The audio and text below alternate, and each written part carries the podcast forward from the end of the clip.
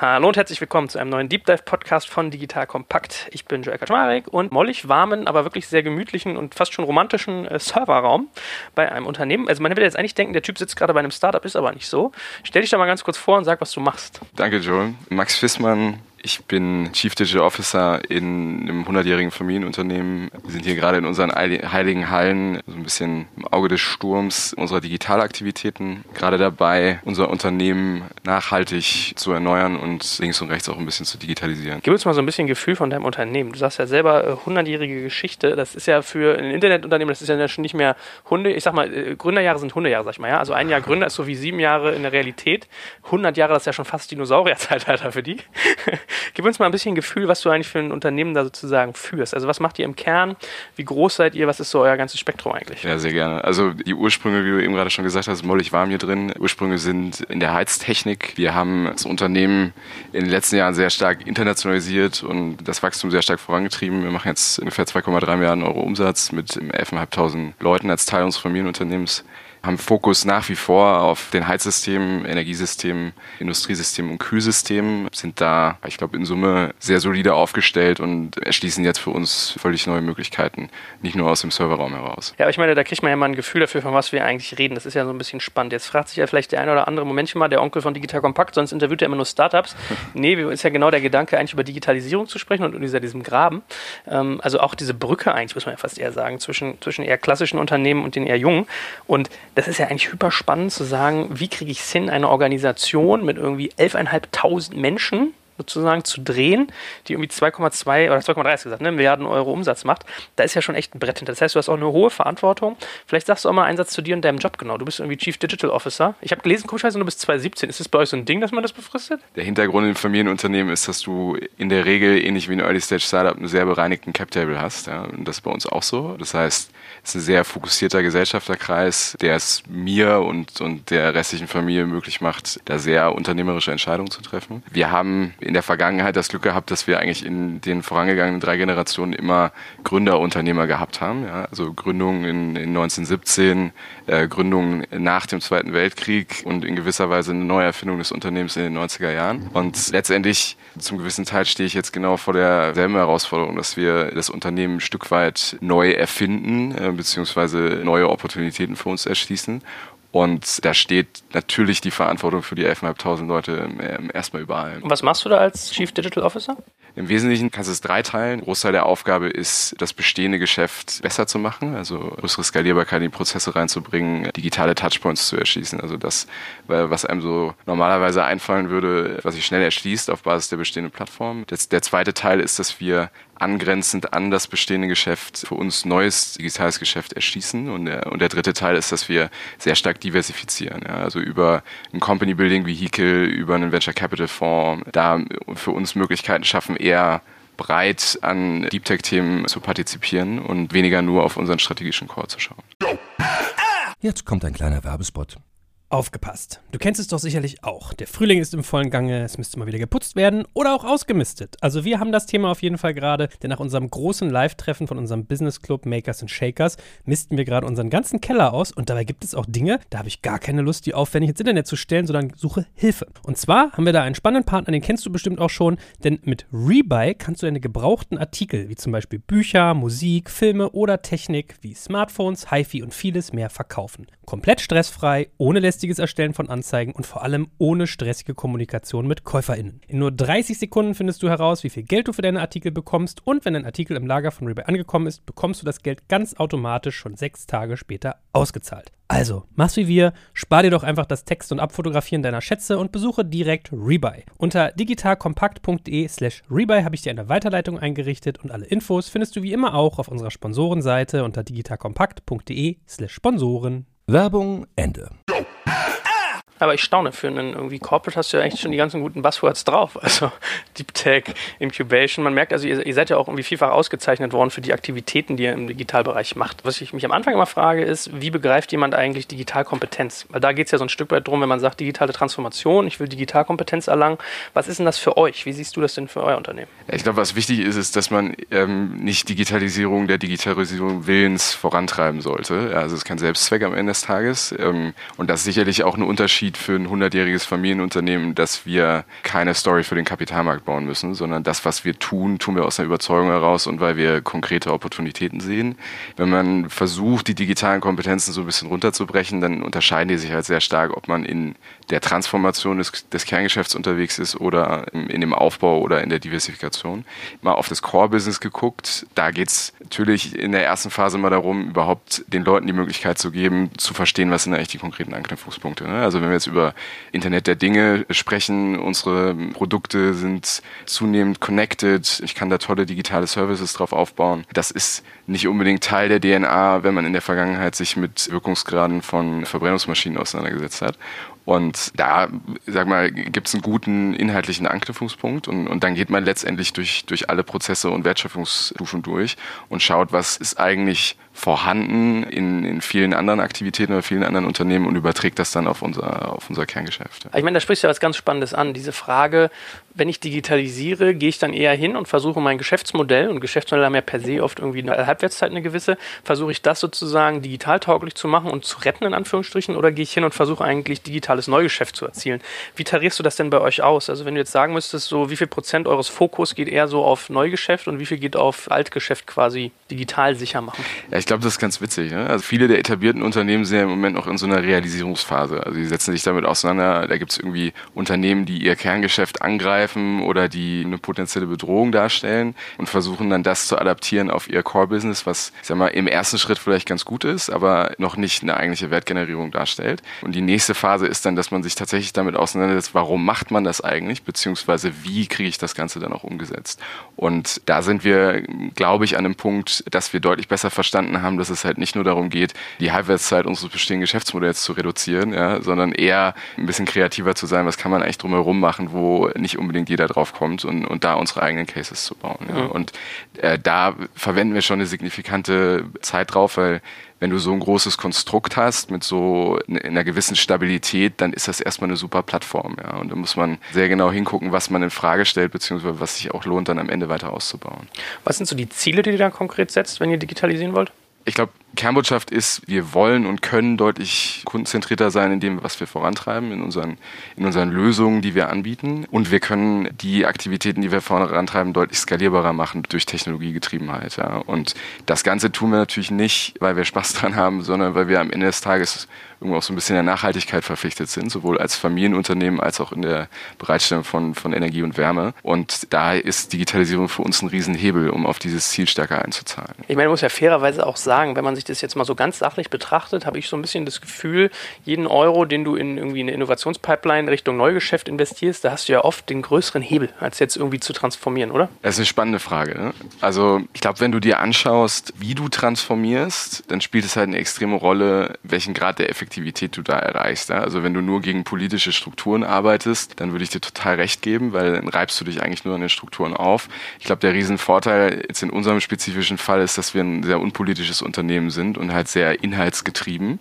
Das macht es deutlich leichter, eine erfolgreiche Transformation anzustoßen, weil die Leute am Ende des Tages halt total committed sind und äh, verstanden haben, dass das für uns eine Riesenopportunität ist und nicht nur eine reine Bedrohung ne, am Ende des Tages. Ich glaube das ja ehrlich gesagt nicht so richtig. Also ich glaube dir, dass ihr als Familienunternehmen jetzt nicht so eine, so eine ähm, Restriktion habt wie ein börsennotiertes Unternehmen, aber wenn du 11.500 Mitarbeiter hast, die ganzen Zwischenlevel abholen und so, du deutest ja ein bisschen an, man hat immer Politik, weil es auch Verlierer immer gibt bei, bei Digitalisierung. Also ich stelle mir das nicht so einfach vor, 11.500 Menschen Richtung digital zu drehen. Ja, das ist auch sag mal, die vereinfachte Variante. Es ist sicherlich so, dass wir in den letzten zwei Jahren wahnsinnig viel in Kommunikation, vor allem intern, investiert haben. Also wir haben eine Menge Plattformen geschaffen, wo die Leute sich aufschlauen können über ein Deep Learning Programm, ja, also ein digitales Enablement und Education Programm, was wir gestartet haben, über verschiedene Mobile First entwickelte Apps, wo die Kommunikation ein bisschen angekurbelt wird, um überhaupt mal das Wissen bei den Leuten aufzubauen. Ja. Und ich glaube, dann schaffst du halt schnell ein Verständnis dafür, dass jeder grundsätzlich die Möglichkeit hat, daran zu partizipieren und die Chance muss den Leuten auch einräumen, wenn es vielleicht mal ein bisschen länger dauert. Aber am Ende des Tages die Anzahl der Verlierer möglichst klein zu halten, ja, Klammer auf, da wo es sich nicht vermeiden lässt, dann da auch entsprechend transparent mit umzugehen. Ja. Und das tun wir sehr aktiv, beziehungsweise haben wir bewusst im, im Vorhinein sehr viel, sehr viel Zeit aufgewendet und das zahlt sich aktuell aus. Ja. Hast du irgendwie eine, eine, Art des Umgangs gefunden, wie man mit diesen Ängsten, die sich vielleicht aus sowas ergeben, und diesen Widerständen, äh, wie man damit am besten umgeht? Ja, ich glaube, du musst einfach eine Bühne schaffen für einen offenen Austausch. Also wir haben zum Beispiel, als ich CDO geworden bin, haben wir äh, TGIM-Meetings eingeführt. Ne? Also Thank God It's Monday-Meetings, wo wir eine Stunde, wo ich mich eine Stunde vor die Mannschaft mit einem Livestream hingestellt habe und halt angeboten habe, dort offen Inhalte zu präsentieren, eine halbe Stunde lang, aber auch eine halbe Stunde lang alle möglichen Fragen zu beantworten. Das wirkt jetzt trivial, weil du hast irgendwo in, in, einem, in einem Early Stage Venture deine All-Hands-Meetings, ähm, aber bei 11.500 Leuten, die zu erreichen, ist das nochmal ein bisschen anderer Schnack. Ja? Und ich glaube, das hat signifikant dazu beigetragen, dass diese Ängste auch öffentlich artikuliert wurden. Es hat ein bisschen Zeit gedauert, bis wir da maximale Transparenz hatten, aber jetzt mittlerweile sind wir an einem Punkt, dass das in Summe sehr, sehr gut funktioniert. Ja. Spannend. Hast du noch andere Werkzeuge, die du benutzt, vielleicht in der, also ich würde ja mal tippen, auch viel digital, nehme ich an, und ansonsten musst du auch so Treffpunkte schaffen? Also wir haben, das ist so ein bisschen die Antithese zu dem, was, was dir wahrscheinlich viele Berater empfehlen würden. Wir haben sehr viel über digitale Tools gemacht. Ja. Also ich sag mal, Einführung von Slack in den, in den Teams, um ein bisschen andere Kommunikation zu ermöglichen, über über Asana die ganzen Entwicklungspipelines zu managen und so weiter, dass da halt auch eine gewisse Skalierbarkeit herzustellen und den Leuten halt zu zeigen, guck mal, das stiftet einen effektiven Mehrwert für dich. Ja? Und da haben wir, da ziehen wir natürlich eine Menge raus. Ja? Das, das ist sicherlich so. Aber ich glaube, in Summe ist es die Mischung aus menschenzentriert zu sein, weil wir sind nun mal ein People-Business und auf der anderen Seite halt eine maximale Transparenz zu ermöglichen, dass niemand das Gefühl hat, es gibt irgendwo eine Hidden Agenda, die nur noch nicht kommuniziert ist. Und da haben wir gerade als Familie natürlich auch noch ein bisschen eine andere Glaubwürdigkeit, ne, als das in, in einem anderen Unternehmen der Fall ist. Gib uns mal ein Gefühl fürs Timing. Wie lange macht ihr das schon? Wir sind ungefähr vor zwei Jahren gestartet. Wir haben im Prinzip die Transformation von innen heraus und von außen reingeführt. Ja. Also sind gestartet mit, mit dem Venture Capital Vehicle, äh, mit Vito Ventures in, in München, wo wir in IoT und, und Deep Tech Companies investieren, ähm, Post-Seed und, und aufwärts, was uns letztendlich die Möglichkeit gegeben hat, einen breiten Austausch mit Early-Stage-Companies zu ermöglichen, aber halt keinen strategischen Dealflow dahinter gepackt, sondern quasi rein finanziell getriebene Investments. Und auf der anderen Seite haben wir die ganzen Kommunikations- und ich sag mal ersten Gehversuche im äh, Core-Business vorangetrieben. Und dann haben wir peu à peu angefangen, drumherum unsere ersten digitalen Produkte zu bauen. Ja. Und jetzt so die die eigentliche Beschleunigung kommt eigentlich in den letzten, in den letzten Wochen und Monaten auf und das wird jetzt nochmal deutlich über den Serverraum hinausgehen. Ja, ich meine, man muss ja auch fairerweise sagen, lass uns mal sagen, man, man nimmt erstmal nur 2000 Menschen und gibt denen irgendwie ein neues Tool an die Hand. Ja, das ist ja irgendwie unfassbar komplex. Ja, oder andersrum, es ist unfassbar, wie schnell die Sachen skalieren. Ne? Und, ja. und das ist eigentlich, also wenn man an große Organisationen im klassischen Sinne denkt, dann sagt man immer, okay, da ist viel Legacy, das dauert alles super lange. Ich sage mal, wenn du smart genug die Kommunikation baust, smart genug den Wissenszugang und smart genug eine Strategie kommunizieren kannst, skaliert das halt extrem. Ja? Und das, das ist nicht immer Gott gegeben. Ja? Und da muss man auch ein bisschen für kämpfen. Und ich glaube, das ist für uns ehrlicherweise eine riesen, eine riesen Opportunität an, an der Stelle. Ich meine ja auch in beide Richtungen. Ne? Also ich erinnere mich, ich habe irgendwie mal die Story gehört, bei, ich glaube bei Oetker war das, der, der Pizzahersteller. Da hat irgendwie ein Mitarbeiter mal die Schnittbreite der Salamis irgendwie um einen Millimeter zu hoch eingestellt und es kostet Oetker in einer Stunde 30.000 Euro. Das wird bei euch ja ähnlich sein. Also wenn ihr auch irgendeine Salami irgendwie zu dick schneidet, ja, dann sind es jetzt vielleicht nicht 30.000 Pizzen, sondern irgendwie 11.500, aber da hast du ja schon auch irgendwie Risk drin, ne, in der ganzen Organisation. Absolut. Also ich glaube, du kannst eine, du wirst eine Organisation niemals mobilisieren, wenn du Angst davor hast, Fehler zu machen. Und uns ist sicherlich auch eine, eine Menge runtergefallen, links und rechts, aber das ist irgendwo Teil dieses iterativen Prozesses. Und ich sag mal, ein, das wirkt jetzt sehr corporate, ja, aber ein Riesenhebel für uns war in der Transformation zum Beispiel Umstellung auf Scrum. Also wir machen die, die ganzen Transformationsaktivitäten laufen in einem Bi-Weekly Sprint und ähm, jetzt kann man sagen, okay, wunderbar, das habt ihr euch ja schön angeeignet. Aber das ist ein Riesenhebel, um Kommunikationsbarrieren über Hierarchien wegzuziehen in so einer großen Organisation. Ne? Weil du hast halt irgendwie, alle sitzen im Sprint Plannings drin, alle zahlen darauf ein, dass die Planung für die nächsten zwei Wochen gewährleistet wird und nicht irgendeine Hierarchiegrenze eingehalten wird. Und das versetzt sowohl die Mittel- als auch die Top-Manager in die Rolle, die Mitarbeiter entsprechend zu unterstützen. Äh, das ist schon ein sehr großer Hebel am Ende des Tages. Wie läuft das so von der Orga bei euch ab? Also ich habe gesehen, ihr habt irgendwie so ein Digital Steering Committee. Wie muss man sich das sozusagen rein von der Aufhängung her vorstellen? Ihr sitzt dann da sozusagen einmal im Monat zusammen und, und redet oder wie läuft, wie läuft sowas ab? Also ich bin, bin nicht der erste CDO im, äh, in der Fissmann-Gruppe. Mein äh, Vorgänger ist heute CEO, also Chief Executive Officer. Das heißt, es gibt da Aktivitäten, die auch schon ein bisschen weiter zurückgehen. Ja? Und, und dadurch haben wir bei uns in unserem Führungsgremium mittlerweile eine sehr starke Digitalkompetenz. Ja? Also sowohl auf der CEO-Position als auch auf der CDO-Position und auch in den anderen Ressorts. Wir haben so einen Modus gefunden, dass wir in den einzelnen Initiativen alle drinne hängen. So, da gibt es niemanden, der sich dem irgendwie entziehen kann in seinen einzelnen Disziplinen und haben eigentlich wöchentliche Abstimmungszyklen, wo wir sehr gut nachhalten kommen, wie, wie, wie kommen wir eigentlich in Summe mit den Transformationsaktivitäten voran. Ich meine, ohne dass jetzt despektierlich sein will, ne? aber wenn ich mir jetzt so eure Seite angucke, eure Führung, so hier den äh, Martin Fiesmann und den äh, Joachim Janssen, den du ja auch irgendwie gerade schon erwähnt hast, das sind ja so klassische Silberrücken. So und äh, gefühlt schon deutlich jenseits der 40. Äh, da stelle ich mir das nicht so einfach vor, denen irgendwie Digitalisierung mit an die Kniescheibe zu nageln. Ja, man unterstellt ja immer, dass es da irgendwie eine Alterskorrelation gibt. Ne? Und ja. ich glaube, das ist so mit das geilste Learning aus der Zeit, dass das überhaupt nicht der Fall sein muss, ne? sondern du hast häufig in so großen Organisationen halt Leute, die einfach per se sehr smart sind und sich auf neue Themen einstellen können. Die sind vielleicht nicht digital born, ja, aber oder digital natives an der Stelle, aber haben äh, schon eine hohe Auffassungsgabe und können sich äh, den Themen, mit den Themen intensiver auseinandersetzen. Und da haben wir eine sehr gute, eine sehr gute Brücke geschlagen. Du hast meinen Vater eben gerade angesprochen. Der ist letztendlich der Initiator der Initiativen gewesen. Ja? Also bei mir hat irgendwann mal das rote Telefon geklingelt äh, mit dem Hinweis, dass ich doch gerne die Transformation mal ein bisschen aktiver als von der Seitenlinie vorantreiben soll. Das habe ich gerne gemacht, aber das habe ich auch deswegen gemacht, weil wir beide dasselbe Verständnis hatten, wie wir uns diesem Thema nähern sollten. Was glaubst du, ist long-term deine Rolle in dem Unternehmen? Normalerweise hat man ja gesagt, der Sohn übernimmt vom Vater den Staffelstab des CEOs. Das ist eine schöne Corporate-Frage, ne? Was ist die nächste C-Level-Position? Das ist halt ganz witzig, ne? Du bist in, in der Konstellation halt vor allem inhaltlich getrieben und da sehe ich momentan nicht, dass die spannenden Themen abreißen werden in naher Zukunft, äh, sondern mhm. ganz im Gegenteil, die werden eher mehr und äh, entsprechend gestaltet sich dann auch meine, meine Rolle in der Zukunft. Na gut, ich gebe dir recht, eigentlich ist dein Job wahrscheinlich eine ganze Ecke geiler als so CEO, da hast du irgendwie ganz anderen, du kannst wahrscheinlich viel mehr machen bei dir, so, ne? Das ist viel mehr Spaßfaktor noch, aber Spaß beiseite. Wie, wie kriegt ihr es denn hin, dass wenn ihr irgendwie Startup-Berührungspunkte habt zum Beispiel, also wirklich mal nochmal diesen Gedanken der Organisation zu bauen, du hast ja oft das Problem, dass ein Corporate mit seiner ganzen Prozessstruktur und seinen Hierarchien, wenn er mit äh, Startups was machen will, die komplett ausbremst. Und das ist bei deinen Aktivitäten ja genauso. Kannst du ja vielleicht auf dich selbst auch übertragen. Wie schafft ihr es, dass man nicht irgendwie mit den Prozessen und Strukturen, die bestehen, sich da irgendwie Tempo nimmt? Ich glaube, man muss das sehr fein unterscheiden. Ne? Also was ist so die Zielsetzung, die du verfolgst in der Zusammenarbeit zwischen einer Early-Stage-Aktivität und einem etablierten Unternehmen? Und leider ist ist häufig so, dass es vor allem für die etablierten Unternehmen um so ein bisschen Erkenntnisprozess geht. Also wie arbeiten die Unternehmen eigentlich, was kann ich davon lernen? Und das ist dann sehr einseitig von den Benefits.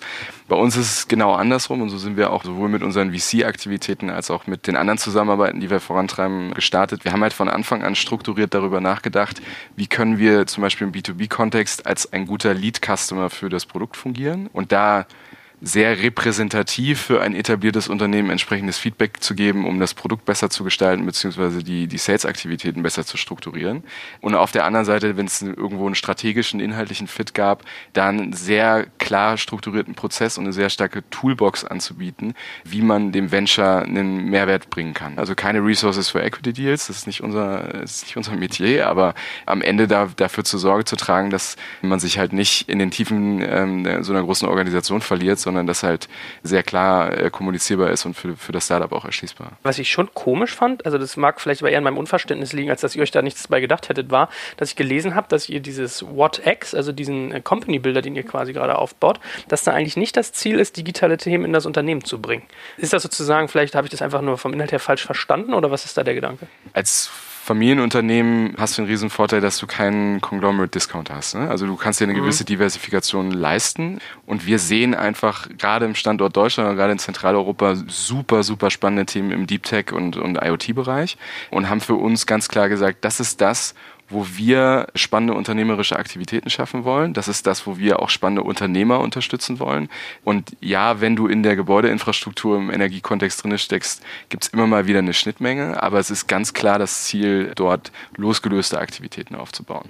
Ja, das, was auf das Kerngeschäft einzahlt, ist sehr viel stärker auch an der Marke Fissmann orientiert und ja, am Ende des Tages, ich sag mal, sehr tief auch in der DNA der, der Fissmann-Organisation verwurzelt. Ja. Okay, makes sense. Also vielleicht muss man noch mal einen Satz zu diesem Konglomeratsthema sagen. Also du hast als börsennotiertes Unternehmen oft das Problem, wenn du dich irgendwie an vielen Unternehmen beteiligst oder die auch irgendwie kaufst, die fern von deinem Kerngeschäft sind, dass du sogenannte Konglomeratsabschläge zahlen musst, weil du sozusagen nicht mehr sortenrein bist in deinem Geschäftsmodell.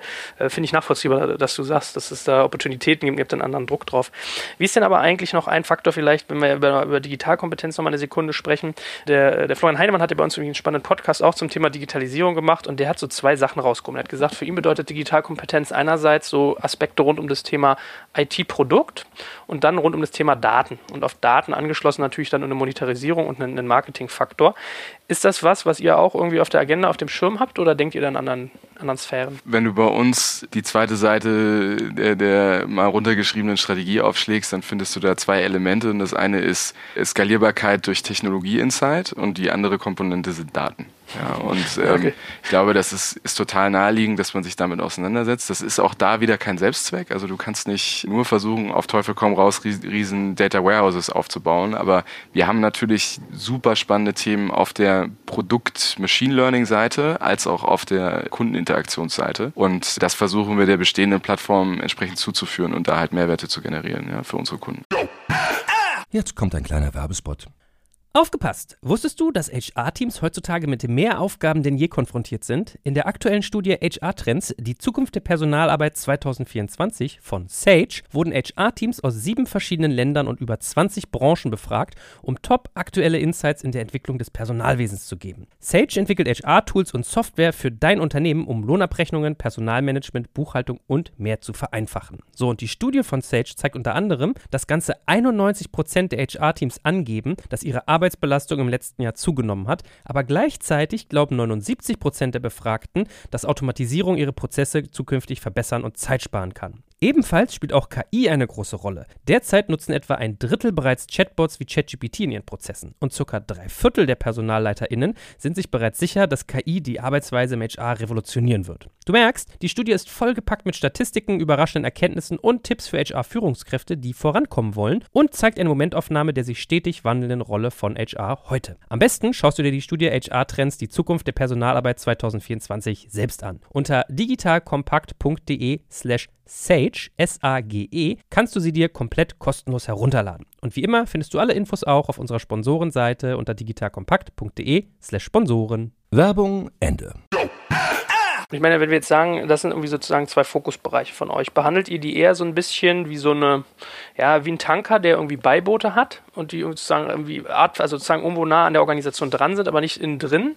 Oder ist eigentlich das Ziel des Know-how dessen sozusagen auch in die Organisation rein zu diffundieren? Ich glaube, ein Riesenproblem, was viele große Organisationen haben, ist, dass sie keine saubere Aufbau- und Ablauforganisation haben. Ja, also was meine ich damit? Dass es keine, keine klar abgesteckten Zielsetzungen und Verantwortlichkeiten gibt, sondern dass es so ein bisschen nebulös ist. Das ist ja auch häufig das, was du irgendwo, ich sag mal, zu, zu späteren Finanzierungsrunden im, im Venture-Bereich siehst. Und dann fängt man halt an, das ein bisschen stärker zu fokussieren. Und das ist genau das, was wir machen. Also für uns ist, ich habe mir irgendwann mal angeeignet, dass äh, Focus ist saying no, ja, also einfach mal Nein auch zu Themen zu sagen. Und das gibt dir halt die Möglichkeit, innerhalb dieses großen Konstrukts sehr strukturiert Aktivitäten aufzubauen. Also wenn du zum Beispiel mal bei uns unter die Motorhaube auf der Technologieseite guckst, dann findest du da eine super moderne Microservices-Architektur, wie du sie wahrscheinlich nicht bei einem etablierten Unternehmen vermuten würdest. Da haben wir einfach für uns den Fokus drauf gesetzt, am Ende darauf einzuzahlen, dass wir tatsächlich die Skalierbarkeit haben, die wir, die wir mittelfristig anstreben. Es läuft ja so ein bisschen auf die Frage hinaus, wenn ich als Corporate mich digitalisiere, habe ich ja zwei Möglichkeiten. Entweder ich mache das nah an der Bestand Bestandsorganisation dran, nehme in Kauf, dass ich diese Friktionen habe, Reibung, Politik etc. pp.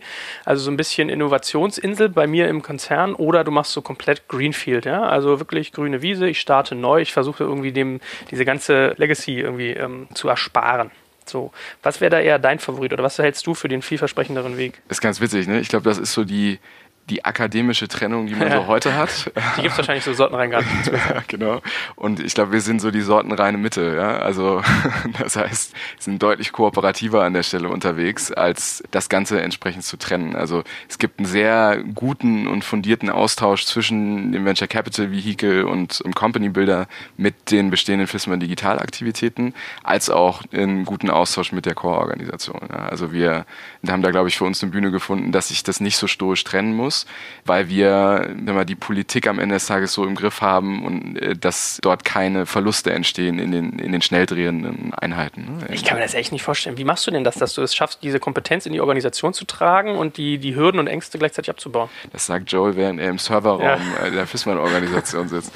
ähm, ja, ich du, ich ähm, Na gut, du hast schon gesagt, deine Monday-Meetings und ich, irgendwie die. Ich ne? kann dir nur, ich, ich, kann dich nur herzlich einladen, dir das mal ein bisschen genauer anzugucken, aber ich glaube schon, dass, dass wir halt sichergestellt haben, dass das Ganze am Ende des Tages authentisch ist ne? und nicht einfach nur eine CEO oder CEO, CDO-Agenda, die jetzt in das Unternehmen reingetrieben wird, sondern mhm. wirklich Teil der, der DNA geworden ist in, in den letzten zwei Jahren. Du hast auch immer so diesen Case, ja, die da drüben geben das Geld aus, was wir hier hart verdienen und dann können die auch noch arbeiten, wann sie wollen und im Stehen arbeiten und so. Hm, wie kriegt man sowas denn in den Griff? Das ist ja Mindset-Thema auch, ne? So. Vielleicht mal andersrum. Wie, wie haben wir angefangen in der Transformation im Kern? Wir haben an unserem Kernstandort sind viereinhalbtausend Leute in der Mitte Deutschlands und da gibt es einen zentralen Ort und das ist die Kantine. Ja, und, mhm. und direkt an die Kantine angeflanscht ist so ein Glaswürfel, der ehemals mal das Verwaltungsratscasino war ja, und heute von dem digitalen Teams besetzt wird. Das heißt, sie sitzen da sehr prominent, aber was viel wichtiger ist, es gibt dort keine verschlossenen Türen. Also da kann jeder Mitarbeiter reinlaufen, jeder Mitarbeiter sieht unsere Dashboards, jeder Mitarbeiter sieht unsere Scrumboards an den Themen, an denen wir momentan arbeiten und es ist einfach sehr anfassbar und nicht irgendwo da drüben versteckt, sondern sehr konkret. Jetzt hast du auch da natürlich manchmal einen Effekt, dass die Leute am Anfang sagen, guck mal, jetzt wird das Ganze noch auf den Präsentierteller gehoben. Das klingt nach zwei, drei Wochen ab ja, und sorgt eher dafür, dass das Ganze eine hohe Identifikation hat. Und genauso ist das mit unseren Berlin-Aktivitäten auch. Also wenn du heute hier durchs Office läufst, triffst du eine Menge Leute von anderen Standorten aus der Kernorganisation, die heute hier sind, Workshops haben, sich entsprechend austauschen. Das heißt, da gibt's diese da drüben Barrieren im wahrsten des Wortes nicht. Okay, aber das ist ja schon mal ein gutes Takeaway. Also nehme ich so ein bisschen mit, transparent sein, authentisch sein, das auch irgendwie durchziehen und das irgendwie so ein bisschen zur Sache des Unternehmens machen. Und das merke ich mir mal als Mittel am, am Wasserloch sozusagen, die Leute da dann irgendwie das äh, Ganze kommunizieren. Die Tiefenbohrung. Genau. Vielleicht sollte man einen Satz mal irgendwie äh, auch rund um das Thema Tamondo, finde ich, sagen. Also das ist ja sozusagen eher ein Ansatz, der wirklich dahin geht, euer Kerngeschäft eigentlich in eine digitale Welt zu transformieren oder zu bewegen. Wie, was ist denn euer Blick auf so ein Thema? Ihr könntet ja zum Beispiel auch eigentlich hingehen und sagen, mit solchen Leuten tauscht ihr euch noch intensiv intensiver aus, denkt über Beteiligung nach. Also ist das auch was, wenn ihr über Digitalisierung nachdenkt, solche wirklich kerngeschäftsnahen Sachen zu tun? Ja, ich glaube, dass Philipp da in Summe einen guten Job macht, ja? also dass ähm, die auf einem guten Weg sind und letztendlich zahlen sie ja auch auf ein übergeordnetes Ziel ein, was, was wir haben, dass die gesamte Wertschöpfungskette sich stärker digitalisiert und skalierbarer wird und letztendlich kämpfen wir zum gewissen Grad an denselben Fronten in dem Sinne, dass wir unsere Partner in Summe digital stärker befähigen und da gute Voraussetzungen schaffen, dass das Handwerk den, den Schritt in, in Richtung eines digitalen Handwerks schafft. Und Termondo als Digital Born Handwerksbetrieb setzt da halt hier und da ganz gute Beispiele, wie man das erreichen kann. Ja. Und von daher ist das, glaube ich, eine, eine sehr gute Zielkongruenz, wie wir da in Summe am Markt unterwegs sind. Aber ich meine, gibt vielleicht immer den Menschen mal so ein Gefühl, wie kauft, also wie verkauft ihr eigentlich eine Heizung? Ja? Ist das sozusagen so, dass ihr die richtig auch selbst an den Mann bringt oder arbeitet ihr da eigentlich eher mit den ganzen sozusagen Gewerken, die da bei der ganzen Installation mit drin sind? Also wo ich natürlich hinaus will, ist, könnt ihr euch eigentlich erlauben, selbst zu sagen, ihr wollt diese, diese, diese Kette weiter digitalisieren und selbst da noch vielleicht sogar Schritte mit übernehmen? Ich glaube, es ist ganz unterschiedlich und da vergisst man immer schnell, wie groß das Unternehmen heute ist. Ja? Also wir sind in 75 Ländern aktiv und haben da natürlich sehr unterschiedliche Go-to-Market-Strategien. Wenn du jetzt mal auf so ein wachsendes oder schnell wachsendes Land wie nach wie vor wie, wie China guckst, in, in China betreiben wir mit unseren Partnern gemeinsam über 500 Retail-Stores. Ja? Das heißt, da hast du sowohl offline als auch online sehr konkrete Customer-Touchpoints, was sehr gut zu unserem dortigen Geschäftsmodell und unseren Aktivitäten passt. In Deutschland zahlen wir sehr stark auf die äh, über 100 Jahre zum Teil gewachsenen äh, partnerschaftlichen Strukturen ein und tragen letztendlich dazu bei, dass wir gemeinsam einen starken Weg in Richtung Digitalisierung bestreiten können. Ja. Und das variiert halt über die verschiedenen Länder hinweg sehr, sehr stark. Könntest du es aber, in, also könntest du dir sozusagen trotzdem vorstellen, zu sagen, dass du irgendwie diese Prozesskette noch weiter erschließt für euch und dabei mit digitalisierst? Ich glaube, das, das ist ähnlich wie warum mache ich eigentlich Digitalisierung? Ne? Also das ist auch kein Selbstzweck. Also das ist so der einfache VC-Pitch. Ich muss end-to-end -end die Wertschöpfungskette kontrollieren. Ich glaube nicht, dass das, ein, dass das in sich ein Ziel ist, sondern die Frage ist, wie gestaltest du in Summe eine positive Customer Experience für den Nutzer unserer Produkte? Und damit setzen wir uns halt auch vor allem hier mit den Berliner Teams sehr intensiv auseinander, dass wir am Ende eine tolle Customer Experience anbieten können. Und dazu trägt halt auch bei, dass ich links und rechts digitale Touchpoints habe, beziehungsweise unsere Geräte deutlich äh, smarter mache, als das vielleicht in der Vergangenheit der Fall war. Jetzt haben wir irgendwie noch drei große Themen sozusagen für die zweite Interviewhälfte. Gründen, beteiligen, kaufen. Jetzt hast du irgendwie das, das Whatex haben wir schon mal so ein bisschen angerissen. Vielleicht nehmen wir das mal so als guten Kickoff. Wie arbeitet ihr da genau? Was ist irgendwie der Fokus? Wie muss man sich das vorstellen? Also Whatex in Summe ist sehr UX getrieben. Im Prinzip gibt es kaum eine Aktivität, wo wir nicht innerhalb der ersten ein, zwei Tage, wenn wir uns mit einem Thema auseinandersetzen, wissen, was ist eigentlich das Kernproblem, was wir hier lösen müssen und dann entlang dieses Problems iterieren, ob das Ganze am Ende auch nachhaltig zu monetarisieren ist. Und du wirst nie von uns eine Aktivität sehen, wo wir irgendwo einen Businessplan gesehen haben und sagen, komm, das bauen wir jetzt mal nach, sondern für uns geht es eigentlich immer eher um die Essenz herauszufinden, okay, hier ist ein effektives Problem, was vielleicht noch niemand so gesehen und adressiert hat. Und das heißt halt dann auch im Endeffekt, dass du viele Sachen auch mal killen musst. Ne? Und die killst ja. du dann halt lieber schneller als später. Der grundsätzliche Ansatz ist das aber sehr, sehr, sehr unternehmerisch aufzubauen. Das heißt, sowohl das Team WhatX als auch die Gründer der, der einzelnen Ventures haben signifikante Equity Shares. Und dazu tragen wir natürlich dazu bei, dass es auch in der längeren Frist eine sehr gleichgeschaltete und gemeinsame Interessenslage gibt. Ne? Ihr geht sozusagen sehr stark in diese Ideation-Phase mit rein, auch irgendwie in das, in das Testing von Geschäftsmodellen am Anfang. Ich habe mir jetzt mal so ein bisschen bisschen die, die Kondition, wie ich sie verstanden habe, auf eurer Webseite angeguckt. Wobei, eigentlich müssen wir noch mal einen kleinen Exkurs machen. Was habt ihr eigentlich damit schon gestartet? Also gefühlt, es gab ein Thema, das ihr mal gesagt habt, wir wollen so eine IoT-Plattform machen für irgendwie Großgewerbe. So richtig zu sehen ist aber noch nichts. Also seid ihr da sozusagen schon bei einigen Sachen tief im Loop oder wann, also wann kommen da die ersten sichtbaren Dinge? Ich glaube, es ist halt ein Riesenunterschied zwischen dem, was man macht und was man zeigt. Ja? Mhm. Und wir haben einfach in Summe sowohl in der Kernorganisation als auch in den Vehikeln sehr viel erstmal umgesetzt, also ein bisschen Visier runter und mal durchexerziert. Und die Sachen kommen jetzt nach und nach ans Licht und ich glaube, da kann jeder gespannt sein, was da noch so alles um die Ecke kommt. Ja, es ist so, dass auch breitere IoT-Plattform-Themen für uns im Fokus stehen, weil es letztendlich die Basis für viele unserer, unserer Cases ist ja, ähm, mhm. in, in, der, in der Zukunft. So, und jetzt habe ich mir, wie gesagt, mal die Konditionen so ein bisschen angeguckt. Also ihr hattet irgendwie gesagt, 50 Prozent der Anteile hält jetzt irgendwie euer Company-Builder, 50 Prozent hält der Gründer, der das mit euch macht und ihr gebt so zwischen 150 und 250.000 Euro in so ein Thema rein. Habe ich es richtig verstanden? Das ist grundsätzlich mal nicht falsch, ja. Mhm. Ich habe ja so ein bisschen, also fairerweise, um das mal einmal vorweg zu sagen, äh, all die Kritik auch mit großem Respekt. Ja, man muss ja erstmal anerkennen, dass überhaupt so konsequent irgendwie digitalisiert, das ist echt nicht selbstverständlich. Ihr macht viel, ich finde das sehr, sehr spannend. Ich habe mich bei dem Case aber nur gefragt, löst euch das wirklich euer Problem? Also er kriegt sozusagen diese Kompetenz in den, in den Apparat rein, aber vor allem habe ich mich bei den Konditionen auch so ein bisschen gefragt, ist das eigentlich so, dass es euch am Markt richtig hilft? Jetzt mag IoT-Hardware ein anderer Case sein, weil da hast du irgendwie anderen Gründertypus ein Stück weit. Aber ganz grundsätzlich hätte ich gesagt, 50% der Anteile für den Gründer ist im Prinzip so wie Seed-Runde, ich gebe die Hälfte ab.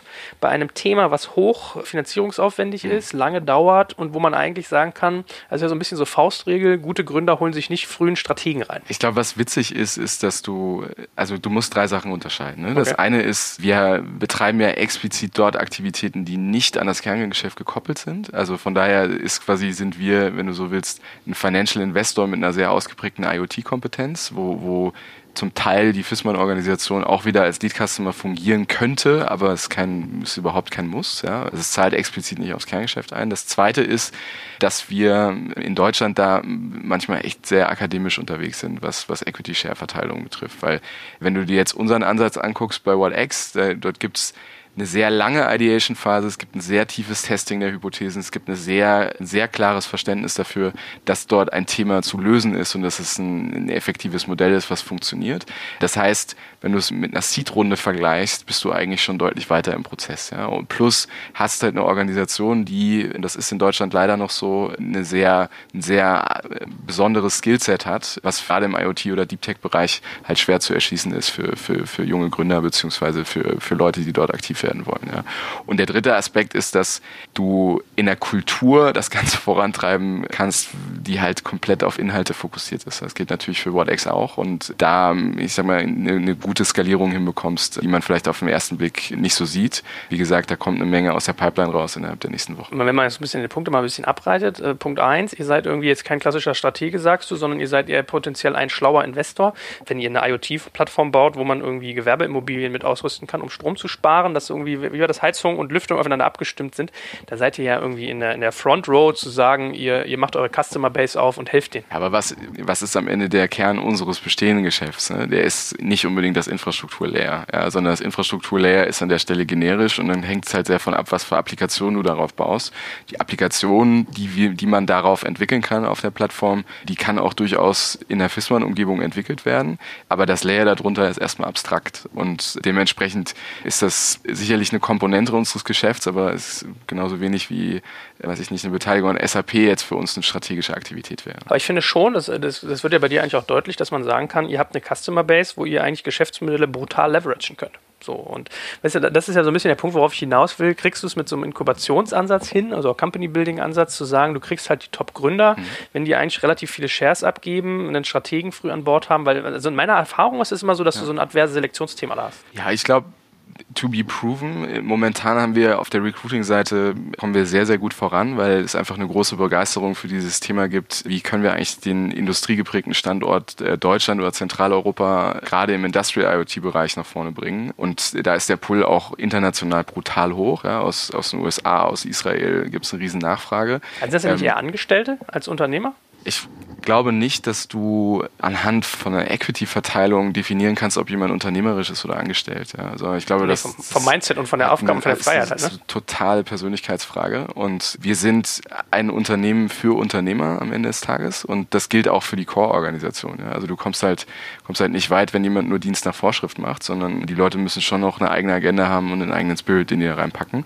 Und das gilt natürlich auch für die Company-Building-Aktivitäten. Musst du das sogar eigentlich ein bisschen so machen, was du gerade beschrieben hast, dass ihr sehr, sehr intensiv in diese Ideenfindung reingeht und diesen langen Prozess begleitet? Weil die Erfahrung, die ich mit Hardware-Startups gemacht habe, das ist ja brutal. Mhm. Also euer, ich glaube, euer ganzes Geschäft in den digitalen Bereich zu bewegen, IoT insgesamt, das ist ja ein brutales Geschäft. Und du kriegst es nicht hin, wenn du nicht Synergien zwischen dem Domänenwissen herstellst. Ja. Und, und da haben wir natürlich schon jetzt durch die gewonnenen Lerneffekte und auch die, die Talente, die uns zunehmend verstärkt haben, haben wir natürlich einen brutalen Hebel, den wir auch anderen Unternehmen zur Verfügung stellen. Ja. Also das, sagen wir so, dieses kollaborative Element, was im, im Valley zum Beispiel total ausgeprägt ist, das ist das, was sich gerade in der Hardware-IoT-Community sehr stark ausbildet. Und da ist WhatX eine gute, eine gute Umgebung, in der man halt mal viele Themen diskutieren kann und, und die dann entsprechend auch vorantreiben kann. Und warum habt ihr bei dem WhatX dann als primäres Ziel ausgegeben, dass ihr Exit-Gewinne erzielen wollt? Das habe ich ja nicht verstanden, ehrlich gesagt. Ich glaube, wenn du ein professioneller, in dem Fall dann Family Equity Investor bist, dann hast du die gemeinsame Zielsetzung mit dem Gründerteam, hier Cases zu bauen, die am Ende des Tages einen Unterschied machen, aber die auch einen Financial Return erwirtschaften. Deswegen ist das Thema ein bisschen anders zu sehen als das, was wir in dem FISMAN Digital äh, Kerngeschäft veranstalten. Jetzt gibt's Werbung. Aufgepasst, heute möchte ich dir einen unserer Partner vorstellen, der für dich wichtig ist, wenn du einen Börsengang planst und gut abgesichert sein möchtest. Und zwar Risk Partners, einen renommierten und führenden Spezialversicherungsmakler, der sich auf die Absicherung anspruchsvoller Haftungsrisiken im Zusammenhang mit IPOs, Duallistings, SPAC, D-SPAC-Transaktionen und allgemeiner Kapitalmarkthaftung im Rahmen der D&O-Versicherung spezialisiert hat. Um auf dem IPO-Projekt nicht in Haftungsfallen zu laufen, übernehmen die erfahrenen ExpertInnen von Risk Partners die verantwortungsvolle Aufgabe, die Risiken im Zusammenhang mit Prospekt- und Kapitalmarkthaftung zu minimieren und in maßgeschneiderten Versicherungsschutz zu verbriefen. Dabei liegt der Fokus gleichermaßen auf der professionellen Beratung und Platzierung der persönlichen Haftung eures Boards und der Emittentenhaftung sowie anderer wichtiger beteiligter Stakeholder wie Banken und Wirtschaftsprüfer.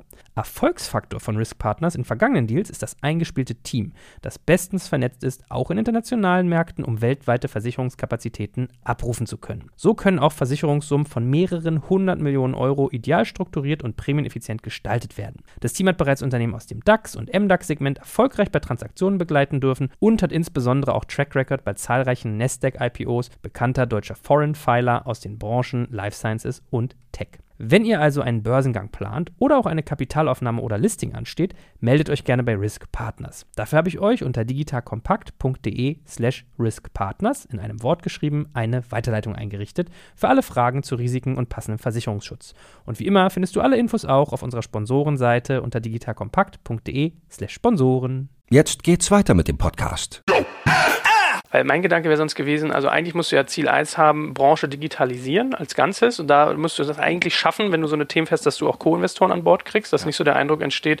Aber da bist du schon fast wieder bei so einem Thema Acceleration, ne? weil das wäre auch so eine Frage von mir gewesen, warum ihr nicht eher akzeleriert, anstatt so tief mit reinzugehen. Aber wahrscheinlich musst du das wegen dem ganzen IoT-Komplexitätsthema. Ne? Du hast, also ich glaube, wenn du das Portfolio mal aufspannst, ne, dann hast du zwei Achsen. Die eine Achse ist, wie nah sind deine Aktivitäten an deinem jetzigen Kerngeschäft dran oder an dem Kern, den du für dich in Zukunft definieren willst. Ja, und die andere Achse ist, wie artverwandt ist das mit deinem Kompetenzprofil, was du mitbringst. Und wenn du jetzt in AI-Themen zum Beispiel reingehst, dann wirst du feststellen, dass du da eine relativ große Entfernung zu unseren jetzigen Kompetenzprofilen findest und die Use Cases, die wir dort ausgestalten, auch eine gewisse Distanz zu unserem Core-Business haben. Ja. Und dann sagst du als Familienunternehmer, wunderbar, das ist eine tolle Diversifikation des Gesamtportfolios.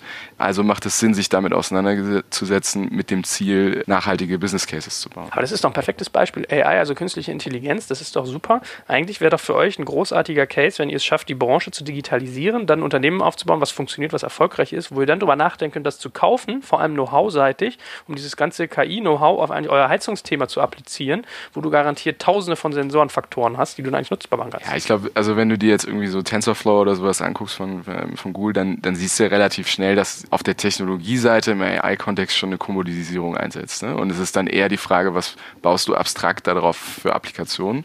Und dafür brauchst du, glaube ich, keine generische AI-Company zu bauen, um das zu gewährleisten. Ich sage ja nicht, dass wir uns nicht mit Artificial Intelligence auch in unserem Kerngeschäft auseinandersetzen, aber wir würden halt dann kein Business bauen, was in einer anderen Industrie unterwegs ist, ja? sondern das ist dann eher eine Aktivität für die Diversifikation. Und äh, wenn wir nochmal ein bisschen dieses Thema Akzelerieren sozusagen mit reinnehmen, ja. hätte das für euch nicht auch Sinn machen können, zu sagen, ihr nehmt eher so ein großes Portfolio, holt euch irgendwie Leute rein, schlaut die auf und gebt die wieder raus? Also wir haben einen super Kooperations- und Kollaborationsmodus mit Early Stage Companies aufgebaut und sind deswegen auf so ein reines Accelerator-Programm nicht unbedingt angewiesen, ne? sondern es läuft halt eher, hier ist ein spannender Use Case, hier ist diese große Fissmann-Plattform mit einer internationalen Reichweite und guten Teams im Kerngeschäft wie auch hier in Berlin.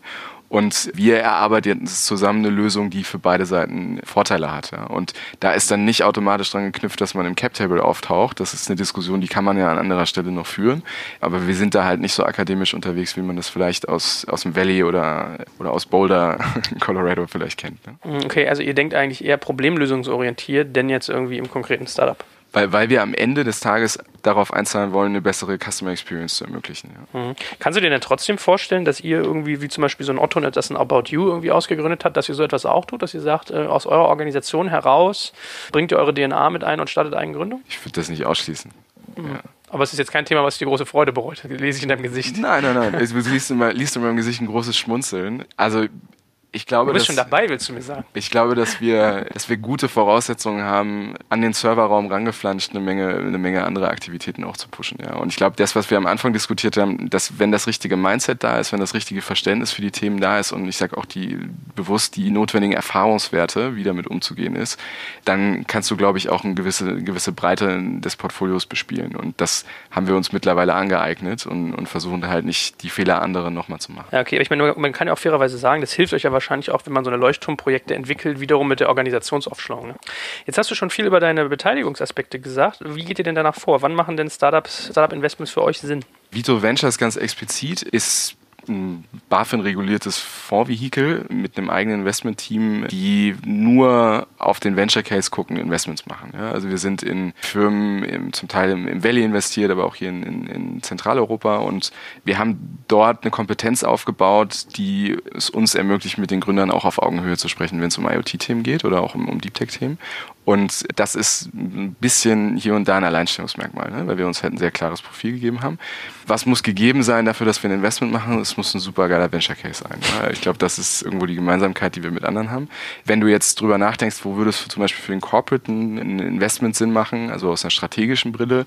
Da gibt es sicherlich hier und da Übereinstimmungen im Energie- oder im Gebäudeinfrastrukturkontext, wo wir einfach sagen, das ist ein guter Add-on zu unserem Core-Business. Am Ende des Tages musst du aber auch festhalten, dass wenn es dein Kerngeschäft nachhaltig angreift, dann weiß ich nicht, wie, wie, groß der Gefallen ist, den du dir mit einem 1% Share am Ende des Tages holst. Also dann, dann muss er eher darüber nachdenken, eine Akquisition zu fahren oder dich dafür zu entscheiden, es halt selber zu bauen. Habt ihr den Fonds eigentlich nur mit eigenem Geld aufgebaut oder habt ihr auch LPs drin? Ist momentan ist ein Single-LP-Fonds. Ich würde mal unterstellen, dass das nicht ewig so bleiben wird. Hast du dir eigentlich mal die Aktivitäten angeguckt, die äh, Kollege Samwa in dem Bereich macht? Also es macht ja vor allem der Alex Samwa, der irgendwie für die Samwas relativ viel Energieinvestments macht. Habt ihr auf solche Sachen auch einen Blick? Ich glaube, dass Alex ein sehr gesundes Portfolio hat aus klassischen Energiethemen und guten Venture Cases, die einen Gebäude- oder Energiebezug haben.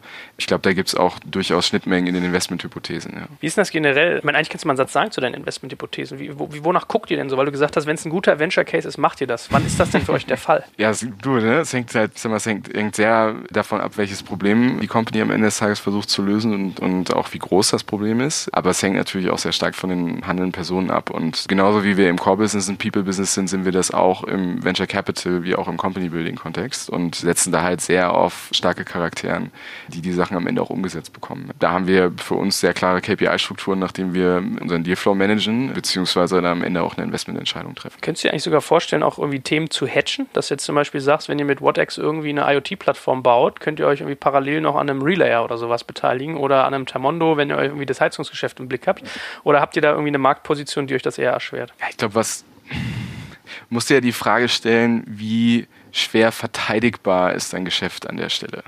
Und ich glaube, dort, wo da aktuell Probleme gelöst werden, ist das sehr gut verteidigbar. Ja, mhm. weil die, die Magic Source ist da sehr überschaubar. Ja, also ich im Sinne von, das sind gute Technologien, das sind gute Prozesse, die dort aufgebaut werden und das ist nachhaltig. Aber es ist nicht so, dass du nicht in der Lage bist, dir das selber anzueignen an der Stelle. Und, und ich glaube, da haben wir einen sehr guten Blick darauf, dass wir partnerschaftlich zusammenarbeiten mit den Unternehmen. Aber das ist letztendlich eine Thematik, die du nicht über ein Cap-Table lösen kannst, ne? sondern die du eigentlich nur in der, in einer, in einer potenziellen Zusammenarbeit äh, hinbekommst. Bei deinem Heizungsgeschäft glaube ich das sofort. Bei dem ganzen äh, IoT-Thema ist es ja so ein bisschen so, da sind ja die Karten irgendwie noch nicht verteilt, auch wenn sich das vielleicht so ein bisschen langsam, wie du gerade gesagt hast, commodity-mäßig ausdifferenziert. Ja? Ich meine, Josef baut mit dem Team in, in, Summe da eine sehr spannende Company. Da sind äh, viele coole Use Cases drauf, industrieagnostisch. Es ist sicherlich ein guter Weg und hat auch jetzt mit der, mit der jüngeren Runde da nochmal einen ganz guten Schritt nach vorne gemacht. Und ich glaube, auch da muss man keine Türen zuschlagen. Ja? Im Gegenteil, also da kann man ja sehr offen und entspannt zusammenarbeiten und muss da keine digitale Entscheidung treffen, ja, im wahrsten Sinne des Wortes. Wie ist das generell? Äh, merkst du, dass ihr als Corporate irgendwie gut an Dealflow kommt? Weil ich hatte ja vorhin schon mal so ein bisschen ange, angedeutet, viele sind ja irgendwie so, mh, hm, also hast du dieses Tempo und die Zusammenarbeit, Art der Zusammenarbeit mit einem Corporate, die schwierig sein kann, dann hast du den Strategenaspekt mhm. manchmal, also Zugang zu Dealflow ist ja so ein bisschen die Frage und wenn man den dann hat, kommt man auch in die Deals rein. Ja. Also was glaube ich wichtig ist, ist, dass du also du musst zwei Sachen machen. Ne? Das eine musst du musst klar positionieren, wie und warum du hier Investments machst. Und wenn du das über ein strukturiertes, professionelles Venture Capital Vehicle machst, dann sendest du schon mal klar die Botschaft, was deine Agenda ist, um dort dich zu platzieren. Ja? Und die ist halt nicht strategisch, sondern eher ein Investment mit Benefits im, im positiven Sinne, weil es nun mal die, die Plattform gibt.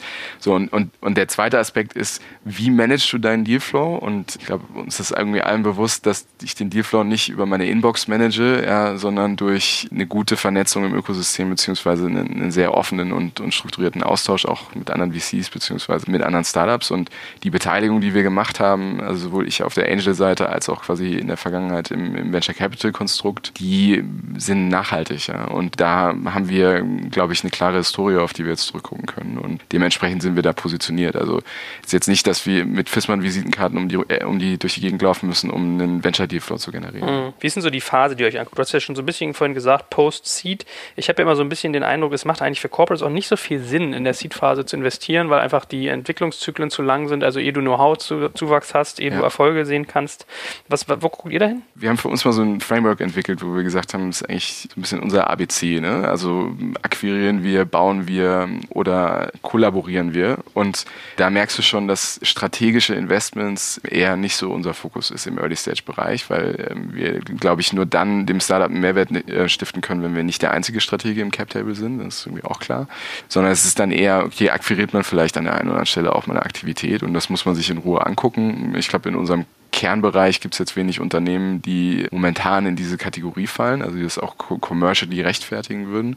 Da sind wir aber sehr relaxed ja, und die anderen zwei Aktivitäten selber bauen oder kollaborieren, das ist eigentlich das, wo, wo wir momentan den Fokus drauf setzen. Und äh, von daher, ich kann dir recht geben, ja, es macht für ein, macht für ein Corporate nicht viel Sinn, in der, in der Seed Stage zu investieren, aber ich würde sowieso in Summe mal in Frage stellen, inwieweit ein 2% Share einer Early Stage Company einen Mehrwert stiftet. Ja gut, ich glaube, man muss ja so ein bisschen unterscheiden, was ist der Fokus. Ne? Du kannst ja irgendwie sagen, deswegen würde ich auch hellhörig, als ihr gesagt habt, das sind für euch Exit-Cases bei dem WhatX, weil ich eigentlich gedacht habe, eigentlich müsstet ihr eher kaufen. Also eigentlich sagt man ja so, mh, hm, so eine Mischkalkulation aus eher Spätphasen-Investments plus kaufen, das ist ja das, was dich irgendwie aufschlaut. Also du hast einen Kompetenzaspekt und du hast einen Geschäftsaspekt. So, das sind ja so die beiden genau. äh, Faktoren. Ja? Aber, aber, genau das, was du sagst. Ne? Also letztendlich kann man ab einer gewissen Stage Akquisitionen diskutieren, aber ein Microshare-Investment in der frühen Phase ist, glaube ich, nicht so wertstiftend, ja? außer fürs eigene Ego. Wie würdest du bei Akquisitionen dann gucken? Also in Deutschland kaufen ja alle irgendwie mal gefühlt nur Geschäft, was ich ja ein bisschen schade finde. Ja, ist spannend, ne? Also vor allem im, im ich glaube, im Deep Tech Space siehst du halt, dass es eher um Talent geht ne? als um reales Business und die notwendige Fantasie, was du damit machen kannst. Ich glaube, da sind wir, gucken wir auch nicht nur auf Deutschland, sondern sind da ein bisschen internationaler unterwegs, gerade mal so mit Blick in Richtung USA beziehungsweise auch Asien. Ne? Das spielt für uns eine größere Rolle. Also da dann auch eher Kompetenz äh, betont sozusagen als ähm weil ich meine, viele haben ja auch mal so bei dem Thema Kaufen irgendwie den Aspekt, wenn du ein großer Corporate bist, kriegst du es überhaupt hin, sozusagen diese Organisation so einzuführen, dass die auch irgendwie eine Management-Attention kriegt. Ja, also nimm irgendwie, äh, weiß nicht, es gibt ja viel diskutierte Springer, ProSieben, äh, Ströer, das sind ja so die Klassiker, die man irgendwie, die sehr sichtbar halt sind, sehr visibel. Und da hast du ja genau diese Themen, zu sagen, so, naja gut, ich kaufe da was, äh, kriege ich das überhaupt sozusagen mit Management-Attention hin, macht das irgendwie Sinn, hat das überhaupt einen Impact, kriege ich aber auch hin, vor allem gute Leute da reinzukriegen, weil Employer-Branding ist vielleicht so ein Thema, da haben wir auch noch gar nicht drüber geredet. Also das sind ja so die Überlegungen, Überlegungsmomente da, ne? Also von der Management Attention ist das bei uns sehr gut austariert, weil sag mal, ich meine persönliche Zeit da sehr stark reinwerfe und das dadurch ziemlich hoch aufgehangen ist, beziehungsweise unser gesamtes Management Board halt sehr nah an den Themen dran ist. Von daher gehst du da nicht unter, was super wichtig ist, da kann ich, dem kann ich nur zustimmen. Aber wir sind halt auch sehr strukturiert in der Zusammenarbeit über unsere Toolkits, beziehungsweise über eine, eine saubere Integration. Und ich glaube, da muss man am Ende des Tages halt auch äh, professionell genug sein, dass man sich im Vorhinein Gedanken macht, wie gestalte ich das eigentlich. Ja? Und das haben wir getan und, und das hilft uns natürlich, dass uns die Themen dann nicht durch die, durch die Lappen gehen. Und wenn wir jetzt schon fleißig über Kaufen reden und du sagst, du guckst irgendwie auch, schiebst auch mal nach Asien, ähm, das ist ja auch bei so einem Software-Thema, USA, Asien sind also die großen Spots. Was sind denn deine Hypothesen, was für euch noch irgendwie spannend werden könnte an, an Thematik? Ich glaube, das ist eine sehr, sehr spannende Frage und es gibt bestimmt auch viele Leute, die sich sehr dafür interessieren würden, das zu erfahren. ähm, was ganz klar ist, dass wir momentan mit dem Spirit, mit den Teams, mit den Units, die wir auch hier in Berlin in der Anzahl aufgebaut haben, extrem gut fahren, eigene Aktivitäten zu bauen. Und uns nicht zu sehr in Akquisitionsgesprächen verlieren. Ja. Und solange der Strom nicht abreißt und uns die Fantasie da nicht ausgeht, das tut sie aktuell nicht, also ich kann mich jetzt nicht vor Langeweile beklagen, ähm, dann äh, sind wir da, glaube ich, in Summe auf einem ganz guten Weg. Das ist ja schon richtig ein gutes Schlusswort. Aber was ich dir vielleicht ganz zum Schluss nochmal abbringen wollen würde, vielleicht für all die anderen Corporates, die sich auch inspirieren lassen durch euer, durch euer Handeln, kannst du nochmal so ein bisschen sagen, was vielleicht deine drei bis fünf Key Learnings waren, wenn man eine große Organisation digitalisiert, worauf man irgendwie achten sollte? Das erste Learning ist, eine sehr realistische Einschätzung dafür zu haben, was konkret möglich ist und sich da nicht zu sehr von Pitch-Decks ähm, und oder Beraterfolien verleiten zu lassen. Ich glaube, das ist einen eingeschränkten Mehrwert liefert. Ich glaube, das zweite ist Kommunikation, Kommunikation, Kommunikation. Also ich kann gar nicht zu viel kommunizieren. Das ist, ist nicht möglich, weil die Wissensstände so unterschiedlich sind. Und der dritte Aspekt ist Authentizität wagen und oder finden. Ja, und das ist, glaube ich, für viele etablierte Unternehmen einfach eine Herausforderung zu verstehen, dass ich nicht mit einem Hoodie durch Berlin laufen muss, um irgendwie akzeptiert zu werden, sondern man halt authentisch sich untereinander gut austauschen kann und man sich dann nicht irgendwie verstellen muss. Ja, und andersrum, ich glaube, da auch sehr strukturiert zu sein, wo, wo glaube ich eigentlich, wo ich die besten Anknüpfungspunkte für mich definieren kann. Und ich glaube, der letzte Aspekt ist, andere Gleichgesinnte suchen, sowohl auf der etablierten Seite als auch auf der, auf der Early-Stage-Seite, wo du einfach ähnliche Probleme löst. Ja? Also wo es wirklich darum geht, auch an, an, an den gleichen Themen zu arbeiten und da halt eine gute Basis zu finden, entsprechend zu kollaborieren. Ja? Ich glaube, das, das ist das, was uns letztendlich geholfen hat. Aber du, wir sind mittendrin, unsere Learnings da noch zu iterieren. Und ich glaube, da gibt es noch, einen, gibt's noch einen spannenden weiten Weg, der, der da vor uns liegt. Das glaube ich auch. Das ist doch dann jetzt wirklich ein schönes Schlusswort. Ich danke dir ganz, ganz herzlich für deine Zeit. Auch, dass du mich mal irgendwie so ein bisschen aus der Akademiker-Denke in die Praxis der 11.500 Mitarbeiter gezogen hast. Das ist ja sehr respektabel und äh, wünsche euch natürlich viel Erfolg dafür. Ja, ich danke dir. Vielen, vielen Dank. Jetzt kommt ein kleiner Werbespot.